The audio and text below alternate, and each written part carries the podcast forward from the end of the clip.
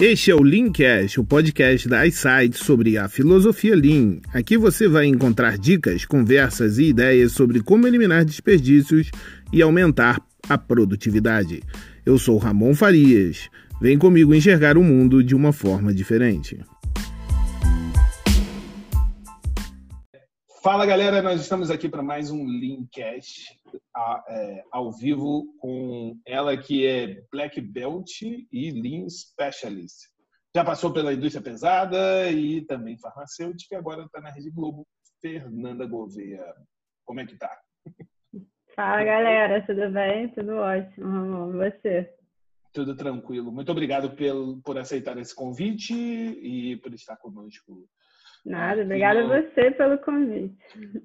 Aqui no Linkcast. Hoje o nosso assunto né, é Lean ou Seis Sigma, né? Quem tem razão, né? Nesse mundo polarizado que a gente vive, hum, nada mais do que, não vou falar justo, né? Mas nada mais comum do que ver uma polarização também entre metodologias, né? Infelizmente isso acontece. Mas é, Fernanda, é, como eu falei, né, Black Belt, e agora está trabalhando com Lean, né? Então, está navegando pelas duas áreas, né, Fernanda? Verdade. E a gente está falando só de Lean e de Seis Sigma, né? Se a gente ainda botasse metodologias ágeis aí no meio, o negócio ia ficar doido. É, tem muita coisa nova aí, né? E às vezes as pessoas não, não não consegue lidar com tudo ao mesmo tempo, né? Mas antes de falar sobre Seis Sigma e Lean, é, eu queria fazer uma pergunta, né, que eu acho que muita gente deve é, ter essa curiosidade, né? Assim, particularmente nós aqui do, do Leancast, a gente tenta até motivar mais a, a meninada, né, a mulherada a participar junto com a gente. Nosso, eu não sei se é por minha culpa, né, por ser um menino fazendo Linkcast, é, mas o nosso, o nosso público é bem masculino. Na indústria, de um modo de, de geral, né? hoje isso tem mudado bastante. No chão de fábrica você vê muito homem, né? E no Lean isso também não é muito diferente, né? É, ou é, né? Como é que tem sido para você trabalhar esses anos todos aí, com a tua experiência é, tanto no, na indústria, como no, na indústria farmacêutica e agora na Globo, como tem sido para você, como mulher, trabalhar com Lean? É tranquilo? É, tranquilo, mas a gente enfrenta, acho que, mais percalços do que os homens, normalmente, né? Principalmente, como você falou, engenharia ainda é uma profissão muito masculina, né? Trabalhar em chão de fábrica ainda é muito masculino.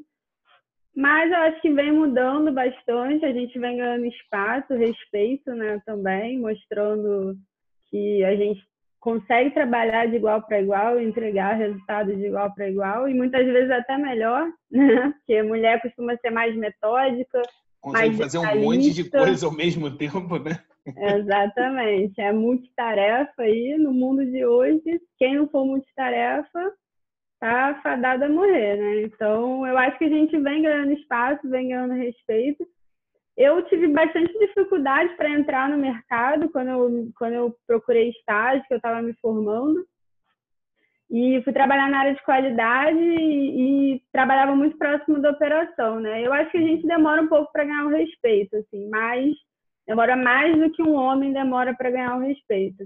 Mas quando, quando você faz um trabalho sério, entrega um resultado bacana, eu acho que a, a, o sexo fica um pouco de lado, assim. Mas eu acho que num primeiro momento, toda mulher, quando ela entra num, num meio muito masculino, ela demora um pouco mais para ser respeitada e tem que ter uma postura um pouco diferente, né, do que normalmente os homens têm.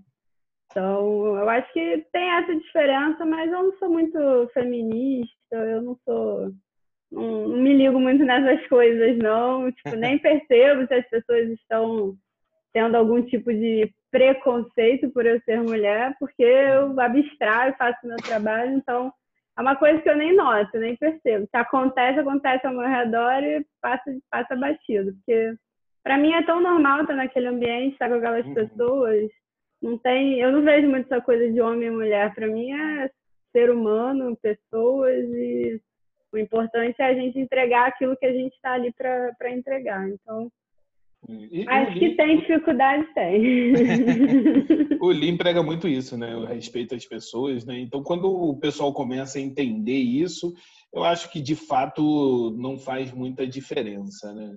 É, um dos nossos amigos que está aqui conosco, conosco falou que no, no, na empresa dele é, o 90% do time de melhoria é de mulheres, né? Lá na empresa também tem bastante menina trabalhando conosco, né? não só na, no, no, grupo de melhoria, mas no chão de fábrica também, e isso é, impressiona, mas é um, é um novo momento, né? De fato, isso era um, um empecilho, né? De repente, mas hoje você vê as mulheres tomando conta de, de tudo, né? E tá certo, né? Como você falou, né?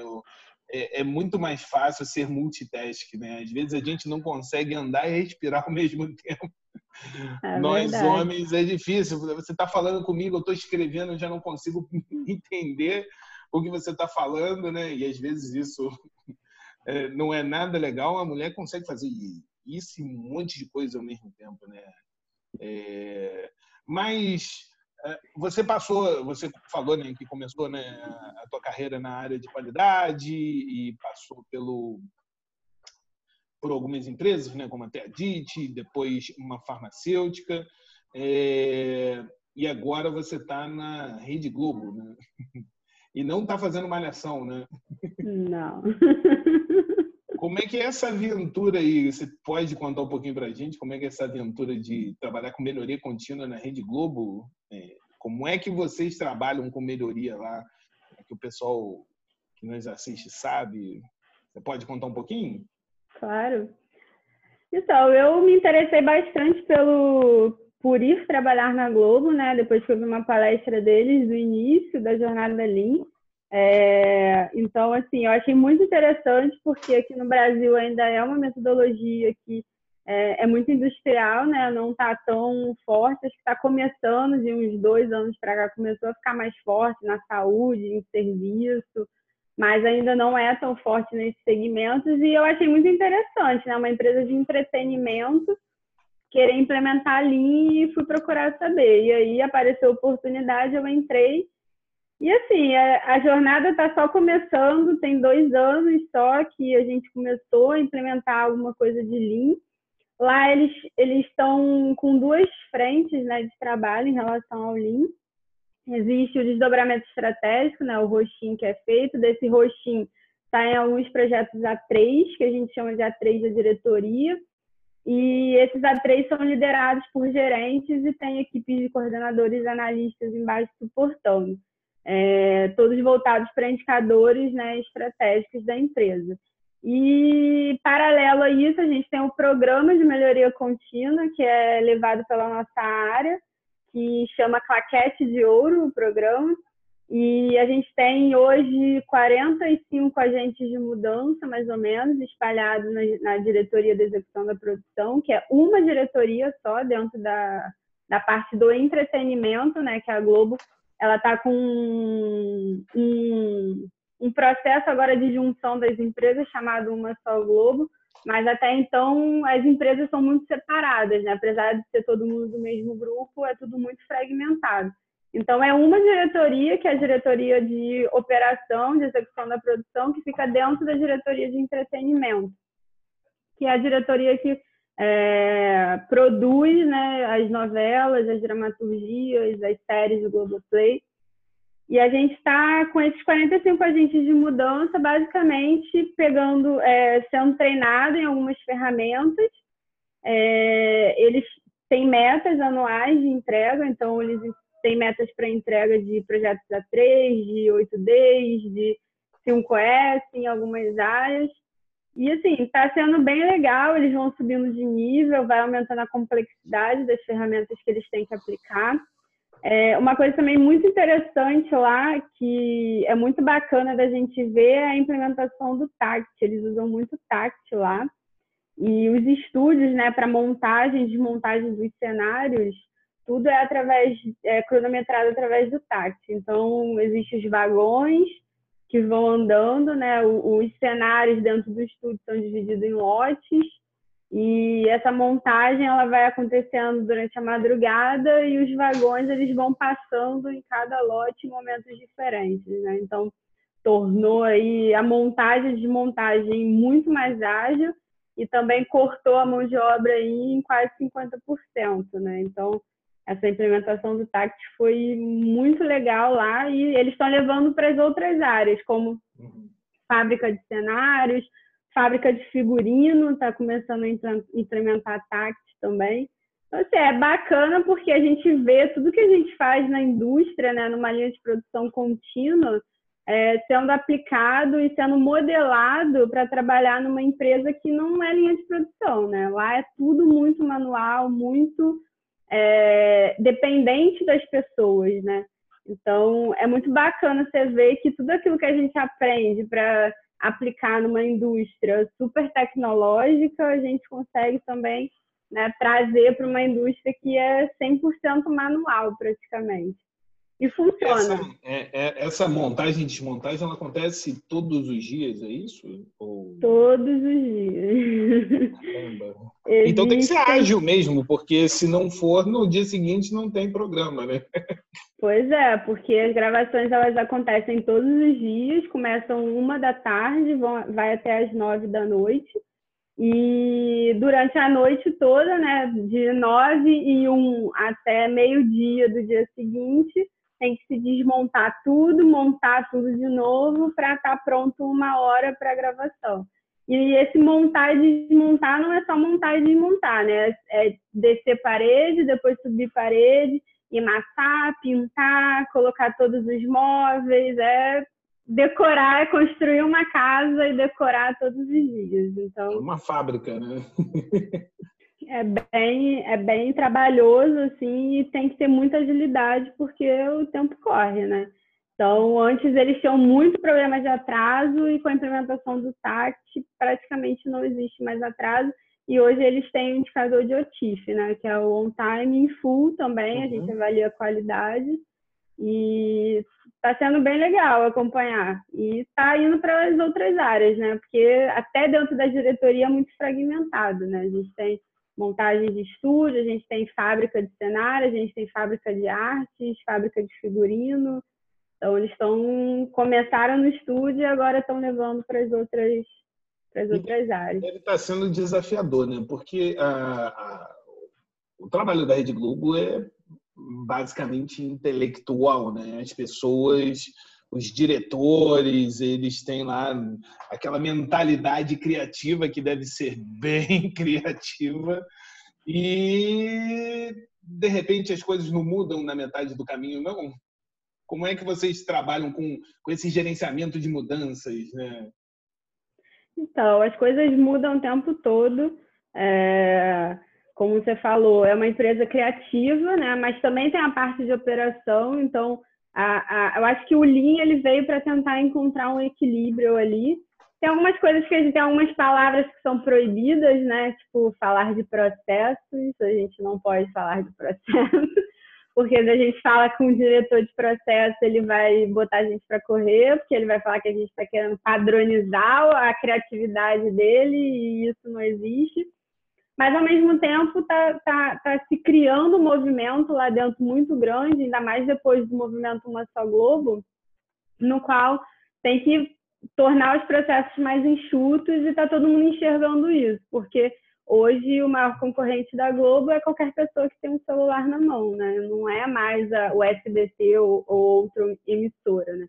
Então, eles chegaram no momento que eles viram que se não ficar mais enxuto, não for mais eficiente, é, tá fadado a morrer. Então, está demorando um pouco mais para chegar no artístico, mas a operação ela já está nesse, nesse time e é um processo de convencimento mesmo, é mostrar resultado, através, é gerar valor para essas pessoas através do trabalho que a gente faz.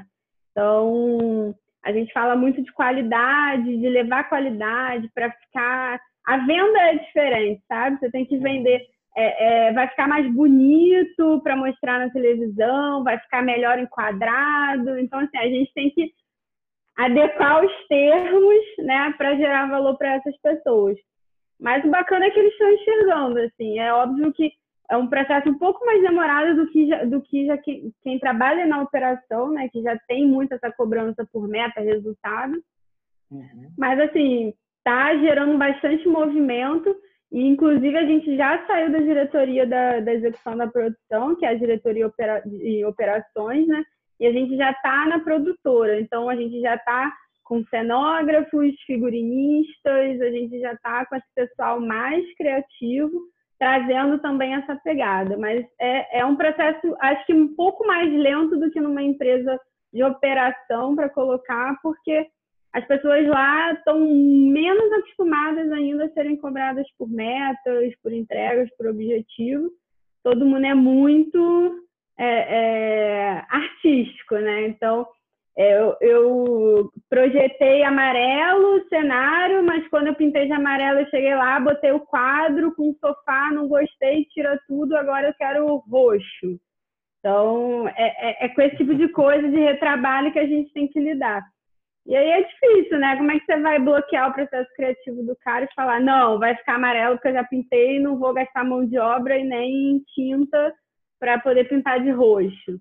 Então, assim, é, é, tem que ter um jogo de cintura muito grande. Mas aos pouquinhos a gente vai convencendo porque mostra resultado, né? A gente gera valor, vê que, na verdade, a gente não quer acabar com o processo criativo, a gente quer melhorar, tornar mais eficiente o que eles já fazem muito bem, né? E só demora um pouco mais, eu acho. Nossa última conversa, né, até com o Rafael é, que é head de criação, inovação, ele foi basicamente sobre isso, né? Se o Lean ele mata a criatividade ou não. Então, se eu tivesse que responder essa pergunta hoje, né, conversando contigo, a gente vê que com certeza não, né? O Lean ele não só ele torna mais ágil, ágil as coisas, como ele até auxilia na criatividade, né? O, o, o importante é ter esse poder de convencimento, né? É verdade. É, é, assim como na empresa que eu trabalho, é, vocês também receberam no, nesse ano a visita do John Schuch, da galera do Instituto, né? É, essa daqui não está no roteiro, não, mas é, como é que foi essa visita aí para a galera, né? Porque John Schuch né, a lenda viva do, do, do Lean, né? O Instituto. Embora a gente, eu particularmente, fale que o Lean ele não tem dono, né? o, o, instituto é, ele rege algumas boas práticas e tudo mais, mas a gente está aqui para implementar o Lean, né? eu nem gosto dessa palavra de implementação, mas é, a gente está aqui para fomentar a cultura Lean é, de acordo com cada empresa, né? Ninguém vai ser a Toyota, todo mundo tem o seu tamanho. A Rede Globo tem o seu tamanho, que é muito grande. É, a gente tem ah, empresas pequenas que precisam da implementação ou do, do, fomento do Lean lá e são pequenas. Ah, mas a visita do John Schuch é um, é um marco, né? Você está com, com a galera. Como é que foi a, a receptividade para ou todo mundo ficou com medo, meu Deus, o que ele vai, vai ver vários desperdícios? Como é que foi a visita do John Schuch lá? Então, o John Schuch teve duas vezes já esse ano lá na Globo, né? Ele teve no... É, na verdade, acho que já é a terceira vez que ele vai lá. Ele teve no começo do ano, ele voltou no, no Lean Day que a gente fez no meio do ano. É, deu palestra lá pra gente. A gente recebeu também o pessoal da Toyota, o pessoal do Itaú, foi bem legal. E, assim, uma coisa que é bacana lá na Globo, assim, que, que eu particularmente gosto muito, é que as pessoas não têm medo, assim, sabe? De esconder que tá ruim. Todo mundo é consciente de que é, não tá bom, sabe? Não é o ideal, a gente pode melhorar. Então, assim, isso acho que faz toda a diferença. Então, assim, o pessoal foi super receptivo com ele. E, e ele também muito aberto a, a ouvir, né, a compartilhar a experiência. E ele foi mesmo para criticar, assim. E o bacana é que lá não tem essa milindragem, né, de ter medo de mostrar as coisas. Pelo contrário, a gente quer mostrar os problemas mesmo porque a gente preza muito, né, tanto o meu time quanto o nosso diretor, que é super patrocinador disso tudo, é, preza muito por problemas serem oportunidades, né? Então a gente fala muito isso, que problemas são oportunidades. Então, ele identificou vários problemas, fez várias análises, a gente quis que ele fosse lá realmente para isso. E assim, ele deu alguns, algumas, alguns toques assim que foram muito bons e gerou um movimento muito grande lá dentro, como por exemplo, a gente tem uma OBEA lá, né, uma sala de guerra, onde ficam os nossos indicadores e todos os GDs, que são as reuniões diárias, acontecem. E ele foi lá, a gente perguntou, e aí, John, o que, que você achou né, da nossa Beia? E a resposta dele foi, tá muito bonita. Então, assim, a gente não precisou nem perguntar mais, né? Aí ele falou, não, tá muito bonito, mas eu não tô conseguindo identificar o propósito de vocês. Qual é o problema? O problema não tá claro. Então, o problema tem que estar mais claro, na vista de todos, tem que incomodar mesmo. Então, ele deu vários toques bacanas, sabe? É... E da segunda vez, ele também fez uma crítica, foi para olhar como é que estava a implementação do TACT, os A3. É... Mas, assim, é muito legal. Eu fiquei até bem, bem admirada, porque eu, eu não imaginei que fosse uma pessoa tão simpática. Né? Exatamente, tão acessível de você conversar. Então, no final da palestra, a gente ficou lá batendo papo, trocando ideia. Ele adicionou a gente no LinkedIn, pediu para a gente compartilhar fotos, selfie que tirou com ele. Então, assim, foi bem legal e o pessoal lá é muito aberto a ouvir, né? E nessa, nessa visita que ele, nessa segunda visita que ele fez foi bacana porque o grupo para quem ele palestrou não era o grupo operacional, a gente levou o grupo artístico. Então ele falou muito desse tema de criatividade, trouxe muita a, a responsabilização de, da mudança para a liderança, sabe? E foi muito importante essas pessoas ouvirem, porque a galera que estava lá para ouvir era é, diretoria, gerência, coordenação, era realmente a alta liderança da Globo eu acho que gerou um movimento muito legal. E é um cara sempre muito prazeroso de ouvir, né? Assim, ah, ele... sim, né? Quando...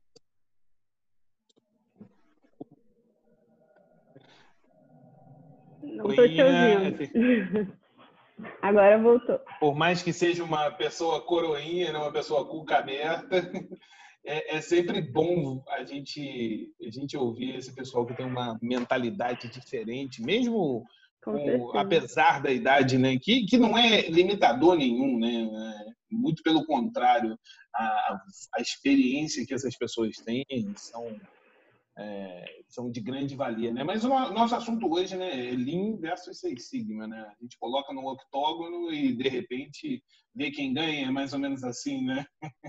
Tem muita gente que acha que é assim, né? O o Lean nasceu na Toyota, né? E o, o Seis Sigma na Motorola, né? Num, num, cenário onde a gente já sabia que era necessário analisar a qualidade, que o produto precisava é, ser perfeito e, e, e, a galera da GE principalmente fez com que o Seis Sigma ficasse bem notório, né? Aquela questão do faca na caveira, né? Resultado, resultado, resultado a americanização das coisas, né? Enquanto o Lean trabalha muito questão de cultura, transformação de comportamento, o Seis Sigma é o, o faca na caveira, né? Resultado, resultado, resultado, né?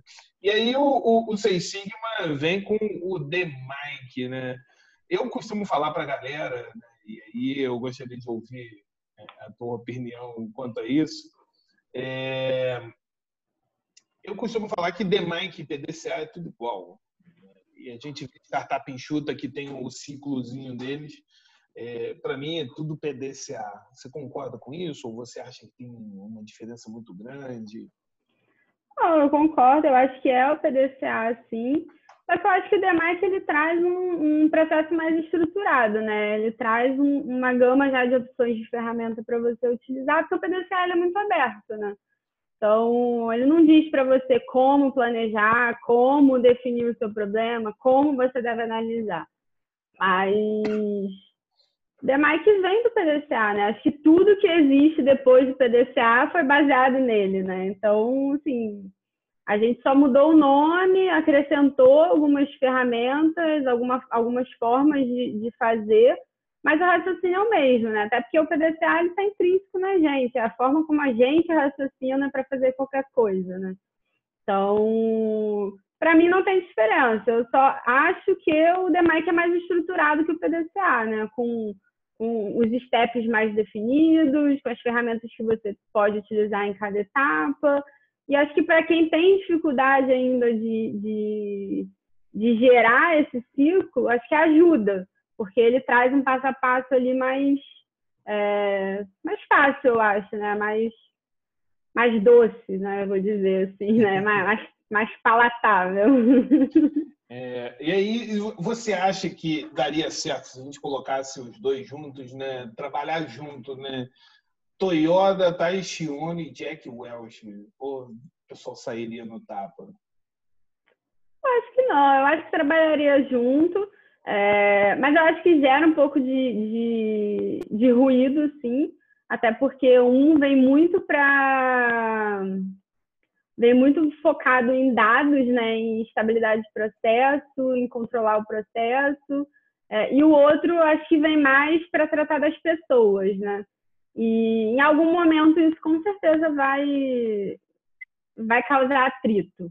É, mas eu acho que com certeza eles podem ser aplicados é, juntos e tantas empresas aí já fazem isso, né? A própria GE que você deu o exemplo começou muito forte com o Seis Sigma, é, começou a ter uma queda, né, de, de, das pessoas por causa do ritmo muito puxado de, de cobrança por resultado, e aí ela veio com o Lean para tentar adocicar um pouco as coisas, porque o Lean ele está com foco total nas pessoas, né? E o Seis Sigma é nos números, então eu acho que um complementa o outro, mas em alguns momentos pode gerar ruído, sim. Você falou sobre um, um pouco sobre a questão de, de gerar resultado, até mesmo é, é necessário resultado aí na Globo, em todos os lugares, né? A gente fica falando muito de transformação de comportamento, transformação de cultura, mas assim sejamos honestos, né? o que move o mundo é o dinheiro. Então, se você começa a perder dinheiro e não não faz, não corta essa sangria, não tem negócio que se sustente sem dinheiro. Então, é claro que os resultados eles são é, importantes na empresa.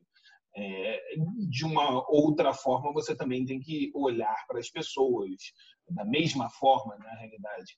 Mas uma, uma das coisas que eu vejo em algumas empresas, e isso me incomoda muito, eu queria saber se você já teve essa experiência, é, ou vive essa experiência, ou o que, que você acha, é que às vezes as pessoas pegam ah, uma metodologia como o Lean e, e trabalham com as ferramentas. E aí você coloca, por exemplo, algumas dessas ferramentas nos objetivos. Por exemplo, ah, você do início do ano até o fim, você tem que fazer 15 kaizens. E aí a gente vem aí vendo o, o, bando de anomalia que a galera chama de Kaizen. Né? Teve uma das aulas que eu dou, um dos alunos falou que fizeram um, um Kaizen né, para colocar a caneta na, na, posição correta, uma ferramentinha para colocar a caneta na, na posição correta, porque estava estourando muito as canetas. Uma caneta custa, sei lá, um real, dois, que normalmente é uma Compactor ou uma Bic, né? algo desse gênero. Nem, se chegar a esse valor. É, o, o, a ferramentinha né, que eles criaram, né, o, a localização, para colocar a, a, caneta na localização correta, custou 250 reais para cada mesa. E aí? Isso é um Kaizen de verdade? Ou foi só algo fake para você cumprir o objetivo? Cara, eu acho que depende, né? Eu acho que a gente pode gastar mais dinheiro para ter uma melhoria, sim, mas é aquilo, né? Eu acho que toda empresa ela tenta de alguma maneira tentar fomentar a cultura, né? Assim, eu concordo e discordo. Eu acho que não é só isso. Mas eu acho que nenhuma empresa também vai pagar por um profissional pela gente, né, que trabalha com melhoria contínua, para não ter uma meta, para não entregar um resultado. Então, acho que é a forma como a gente gerencia isso, sabe? É, a gente pode muito bem colocar meta de Kaizen, mas não aceitar tudo que as pessoas também propuserem como ideia. E para mim entra o papel da liderança, né?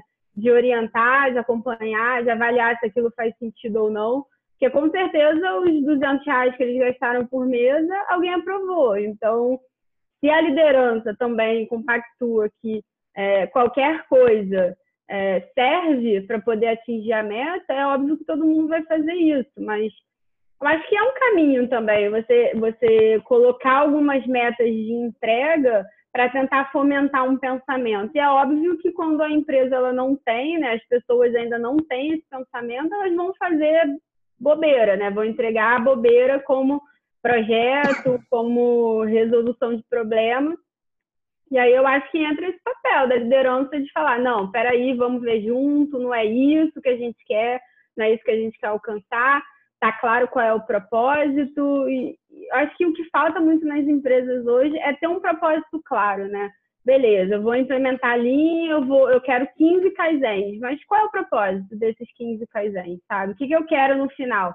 Eu quero que as pessoas olhem para um problema e saibam como resolvê-lo, eu quero só entregar um número, ou eu quero mudar a forma de pensar e agir, ou eu quero trazer um retorno financeiro com esses 15 kaizens.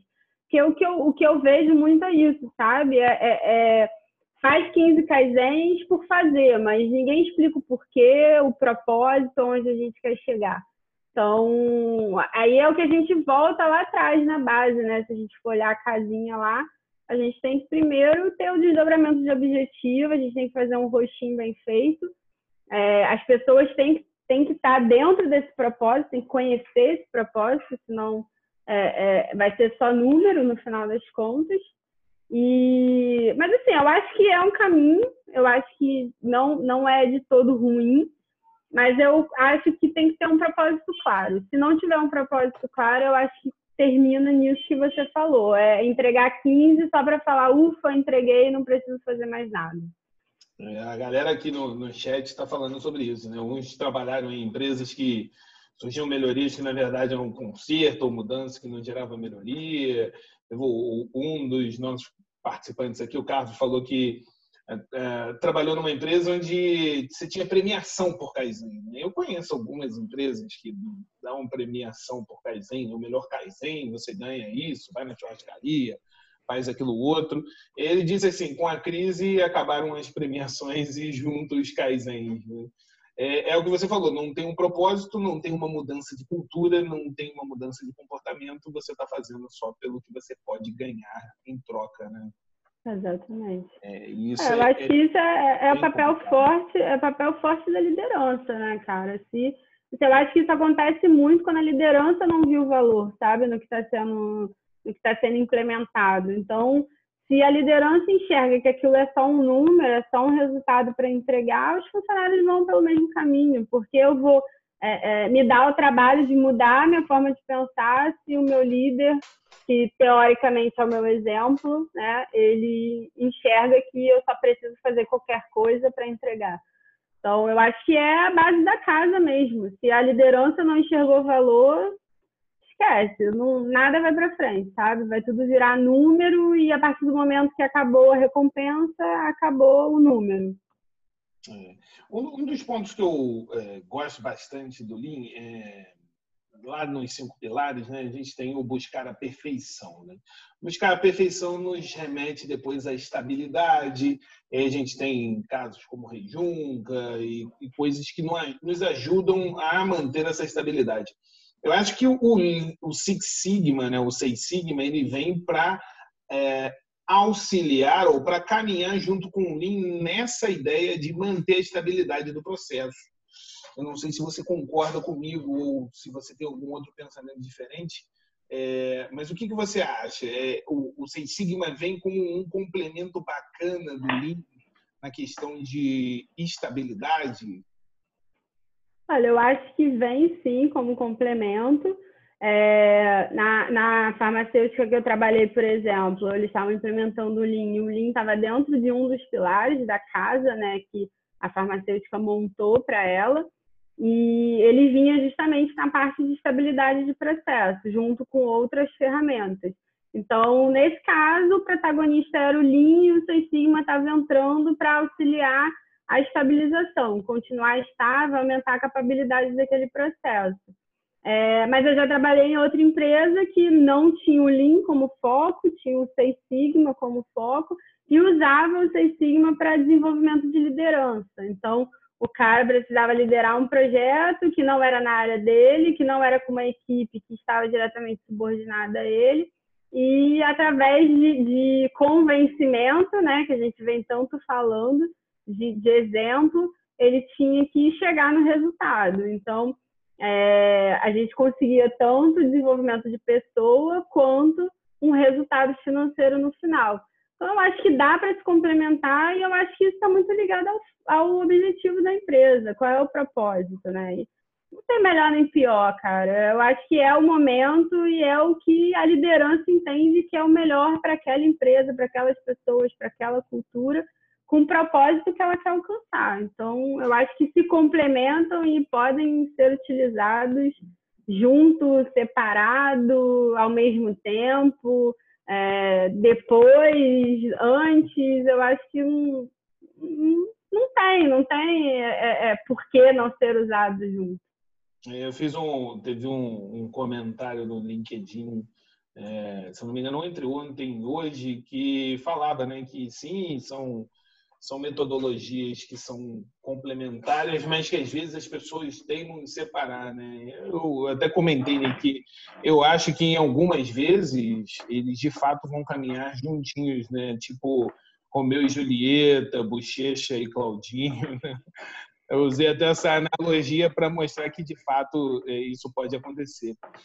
Um dos pontos bacana é que é, você, para ser é, especialista, green, é, green, belt, black belt, é, você é black belt, né? Mas para você ser especialista em Six Sigma, você tem aí, né? Os belts, né? Igual na em uma uma luta, algo do gênero.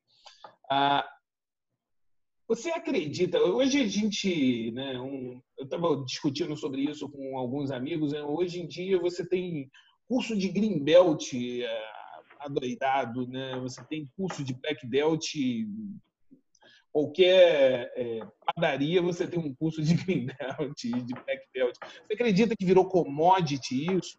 E se sim, se você acredita que virou commodity, como eu diferencio o, o que pode ser de grande valia para mim? Qual curso eu escolho para não pegar um que só vai me dar uma certificação? Olha, eu acredito sim que tenha banalizado quando não não que eu tenha começado a minha carreira há muito tempo, mas há pelo menos quatro anos atrás, quando eu estava terminando a faculdade, é, aqui no Rio de Janeiro, pelo menos, não era uma coisa muito comum, assim. E normalmente as pessoas que queriam fazer uma especialização iam para São Paulo, né? Porque aqui no Rio não tinha nenhuma consultoria. Ou quando tinha, vinha de São Paulo e era muito difícil formar turma. Eu acho que banalizou sim, tornou, ficou popular, acho que virou modinha. e realmente eu acho que virou commodity e é difícil para as pessoas, né? Porque normalmente a gente está querendo, eu, eu, entendo porque eu já passei por isso, e a gente quer procurar mais barato, né? E, e normalmente a gente vai pelo mais barato e a gente encontra cursos aí é, de mil reais, oitocentos reais. E eu não acho, eu, Fernanda, né, com a minha experiência e com, com, com, com os treinamentos que eu fiz, eu não acho que um curso de 800 reais vai oferecer conteúdo suficiente para você, sabe? E, e eu acho também outra coisa, eu acho que o curso, é, ele é só uma certificação, ele é só para embasar o teu conhecimento e ter uma prova, mas eu acho que a experiência conta muito mais. Porque quando eu comecei a trabalhar com Seis Sigma, eu não, eu era Yellow Belt. Eu tinha feito um Yellow Belt dentro da empresa, dada pelo gerente de excelência operacional, e foi muito bom e eu comecei a aplicar e comecei a gerir o, o portfólio de projetos com 12 projetos no ano de Green Belt sem ter feito Green Belt, sendo Yellow Belt. Então eu geria Green Belt sendo Yellow Belt.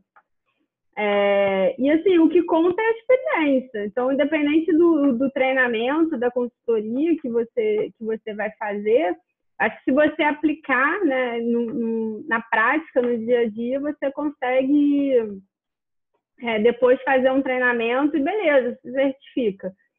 Mas eu acho que vale a pena correr atrás de uma consultoria boa, sabe? De você olhar no mercado, ver quem está é, realmente vendendo uma coisa de qualidade.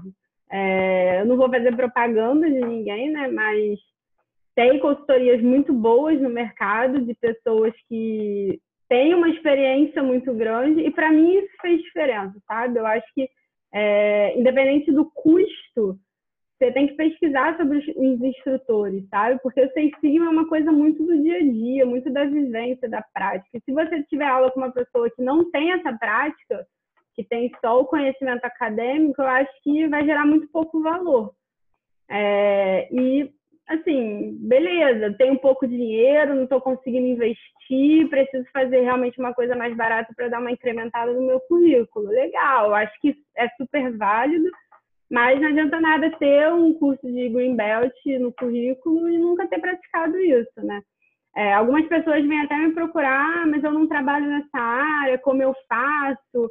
É, eu fiz o curso, mas não sei o que fazer. Eu falei, cara, vai oferecer consultoria para a padaria da esquina, vai oferecer para um hospital do seu bairro, para uma clínica vai trabalhar de graça, vai fazer o bem para as pessoas e, e, também entregar um resultado e praticar aquilo que você está estudando. Senão adiantou o quê?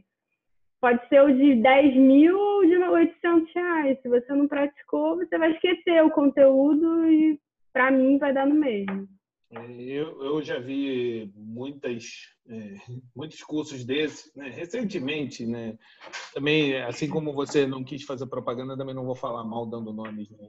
Mas eu vi um, um treinamento de, de Greenbelt onde os alunos, né, e eram mais de 40, estavam sendo formados é, com Legos. Assim, eu gosto muito de Lego. Vocês olharem as minhas fotos no LinkedIn ou no Instagram, seja lá o que for, eu uso Lego nas minhas aulas. Mas é, eu acredito que uma certificação Green Belt, uma certificação Black Belt, você tem que você tem que botar para rolo o teu conhecimento, você tem que de fato fazer a diferença, gerar resultado, né? Porque é isso que você vai ser cobrado dentro da empresa, né? O, o Carlos até fala aqui né, que a liderança da, da, empresa dele é toda Black Belt. Isso é algo que é até louvável, né? Ele fala que faz toda a diferença. Né? O pensamento muda, né? O pensamento é mais voltado a, a resultados, sim, mas também a eliminação de desperdício, né?